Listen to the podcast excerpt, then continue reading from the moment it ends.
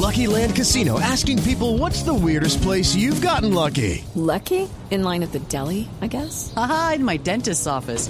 More than once, actually. Do I have to say? Yes, you do. In the car before my kids' PTA meeting. Really? Yes. Excuse me, what's the weirdest place you've gotten lucky? I never win and tell. Well, there you have it. You can get lucky anywhere playing at LuckyLandSlots.com. Play for free right now. Are you feeling lucky? No purchase necessary. Void where prohibited by law. 18 plus. Terms and conditions apply. See website for details.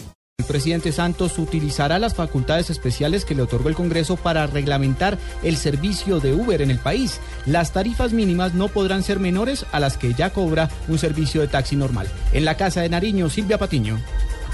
Hola Juan Camilo, buenas tardes. El tiempo de uso deben ser vehículos nuevos en servicio que cumplan con los requisitos y no con más de siete años. Esa es una de las condiciones que tiene este decreto para poder implementar y reglamentar el servicio de lujo de taxis.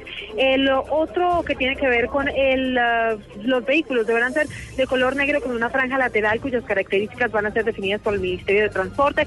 Deben tener posicionamiento global, interacción en línea y en tiempo real cuatro puertas laterales, cabina de pasajeros con mínimo cinco personas, incluido el conductor, un módulo de espacio por pasajero no inferior a los 450 mililitros. También el tipo de la carrocería debe ser camioneta cerrada, campero de cuatro puertas y o automóvil tipo sedán.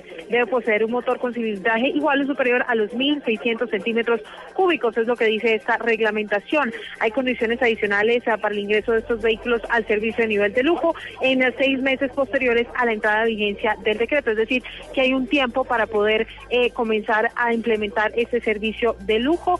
Los usuarios van a poder eh, tener una cobertura adecuada, servicio y costo accesible, atención directa en las vías, vehículos automóviles, como le decía, sedán o hatchback, son algunos de los eh, asuntos que reglamenta este decreto.